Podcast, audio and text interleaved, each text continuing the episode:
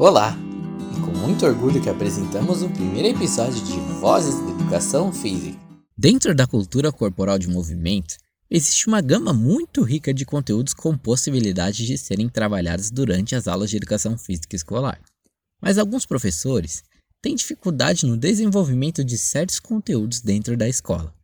Dentre esses conteúdos, podemos exemplificar as lutas. Alguns dos motivos para essa dificuldade no caso das lutas são a falta de materiais, a crença de que o conteúdo possa incitar violência e a insegurança dos professores em desenvolver o conteúdo por acreditarem ser necessário ter sido praticante de alguma modalidade de luta. O artigo que apresentaremos hoje chama-se Lutas nas séries iniciais do ensino fundamental. Possibilidades para a prática pedagógica no ensino fundamental. De Natália Chaves Gomes, André Minuso de Barros e demais coautores.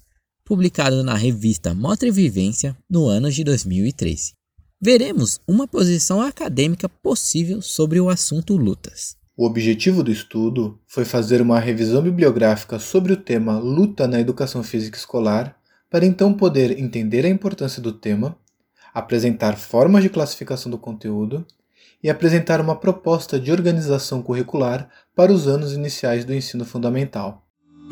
Como a pesquisa foi feita? Na revisão de literatura, os autores fizeram uma análise qualitativa dos artigos produzidos dentro da temática pedagógica Lutas, entre os anos de 2008 e 2012, em 13 revistas. Para uma análise direcionada dos artigos coletados, foram elaborados quatro tópicos de discussão que estruturaram a escrita do artigo, sendo eles algumas definições de lutas, motivos, importância e significados da luta na escola possíveis classificações e o quarto tópico, proposta de organização curricular. No tópico Lutas, algumas definições, os autores consultam diferentes trabalhos sobre as características, princípios e significados que permeiam esse conteúdo.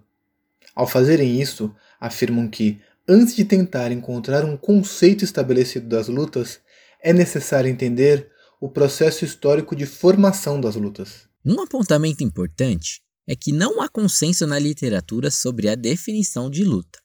Algumas dessas acepções limitam a compreensão ao combate e à oposição entre duas pessoas. Outras trazem sentidos mais filosóficos e holísticos ao entendimento dessas práticas.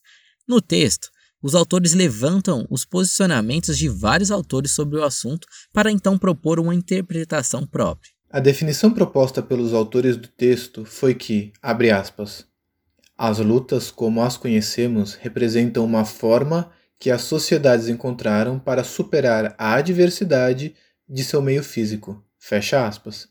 E com o passar do tempo, a luta foi sistematizada e aplicada a diferentes contextos, tais como guerra, esportes etc. Momento parando para refletir. É interessante que nós paremos para pensar sobre o motivo de não termos uma definição única do que essa coisa chamada lutas que nós estudamos na escola.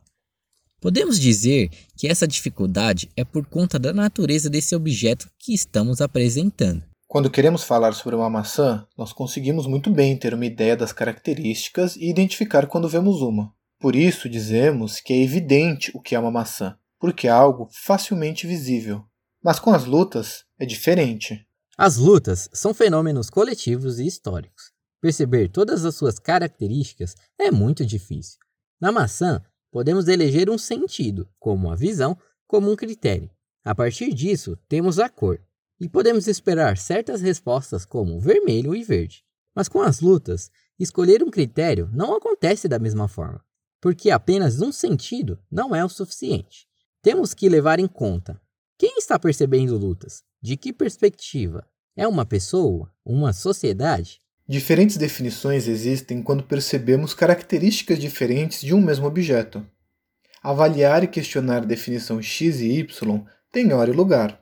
A partir de uma determinada definição de lutas, nós podemos chegar a conclusões interessantes e pertinentes, mesmo que ela não seja única ou completa. Primeiro, devemos ser generosos para examinar as contribuições e a consistência daquilo que foi proposto e verificar sua coerência e relevância. Depois, devemos avaliar se uma determinada definição é suficiente ou pode ser ampliada. Ter clareza desse momento para cada discussão ajuda muito a evitar desentendimentos desnecessários. Momento parando para refletir. O tópico Motivos, Importância e Significados da Luta na Escola levanta os objetivos da escola e como a luta pode se adequar e contribuir para a formação dos alunos. Os autores propõem, primeiramente, que o objetivo da escola seja que os alunos se apropriem dos saberes que irão contribuir para exercerem seu papel de cidadãos com valores democráticos, críticos e de forma autônoma. A escola pode não ser suficiente, mas ela é necessária para formar sujeitos em um contexto de direitos e deveres. Nesse contexto, a educação física tem papel importante na formação cidadã do indivíduo e o tema luta pode compor esse papel. O desejado é que o aluno tenha a capacidade de reproduzir e transformar a cultura corporal de movimento em suas mais variadas manifestações. Para os autores, o contato com aspectos históricos, econômicos, sociais e fisiológicos das lutas permite ao aluno elaborar uma interpretação crítica das lutas com as quais ele entrar em contato. Ainda é bem comum associações erradas das lutas com violência e brigas. Essas associações e relações estão ligadas a preconceito, visões limitadas e distorcidas sobre as lutas. É o próprio tratamento pedagógico desse tema que irá proporcionar para toda a comunidade escolar, que são os alunos, pais e até mesmo outros professores, o discernimento para diferenciar lutas de brigas ou qualquer prática de violência. A pedagogização dos conteúdos lutas pode romper preconceitos acerca do conteúdo. O tópico Possíveis Classificações tem a ideia de estabelecer uma classificação das lutas, que deve ser feita pensando em como a luta vai ser trabalhada pedagogicamente dentro do contexto escolar, tratando seus objetivos, sua compreensão, vivência e tudo que envolve o seu trato pedagógico. Dentre todas as tentativas de classificação comentadas, os autores apresentam a noção de jogos de combate como uma estratégia de simplificação na abordagem das lutas. Através dos jogos, é possível fazer ações que são realizadas na luta, como por exemplo, atacar, defender, imobilizar, livrar-se, desequilibrar e tentar manter o equilíbrio, só que de uma forma mais simplificada, o que facilita a aprendizagem de determinados aspectos da luta para os alunos. A partir das leituras feitas durante a revisão bibliográfica, os autores apresentam a seguinte classificação que organiza os jogos de luta a partir das ações, sendo eles os jogos de esquivar, os jogos de imobilizar, os jogos de conquistar território e os jogos de desequilibrar. Alguns exemplos que eles dão são o cabo de guerra, a briga de galo, a exclusão do oponente de um espaço com o ombro ou as mãos e a conquista da quadra do oponente. Por fim, no tópico Proposta de Organização Curricular, os autores apresentam sua proposta de currículo de lutas para os anos iniciais do ensino fundamental. O currículo proposto aborda a luta nas seguintes dimensões dos conteúdos: dimensão conceitual, procedimental e atitudinal. Para a dimensão conceitual, são trabalhados os elementos constituintes das lutas, como os aspectos históricos, os rituais, as crenças e as principais regras. Já na dimensão procedimental, o principal está nos jogos de luta. Por fim, na dimensão atitudinal, devem ser desenvolvidos jogos cujas regras são criadas e adaptadas pelos alunos, para desenvolver atitudes de respeito à regra e inibir condutas violentas e de deslealdade. E os resultados foram.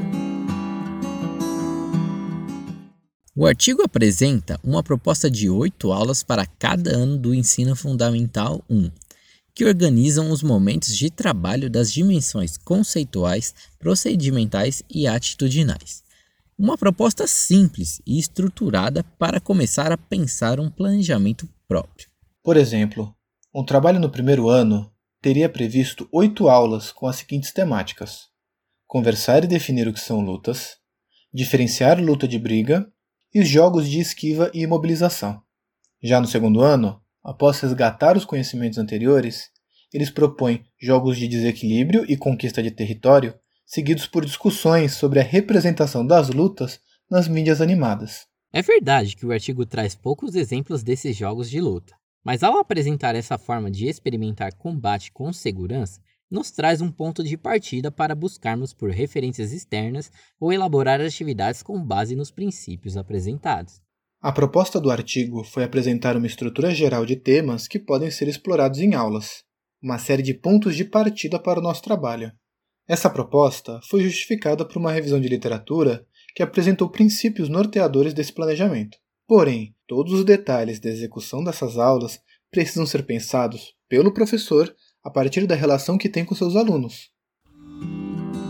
E no final, qual a importância disso para a minha prática profissional? Este estudo nos apresenta uma proposta para trabalhar lutas dentro da escola. É um ponto de partida para pensar planos de aula sem a necessidade de ser um especialista em lutas, demandando apenas compreender as características condicionantes da luta para melhor ensiná-las.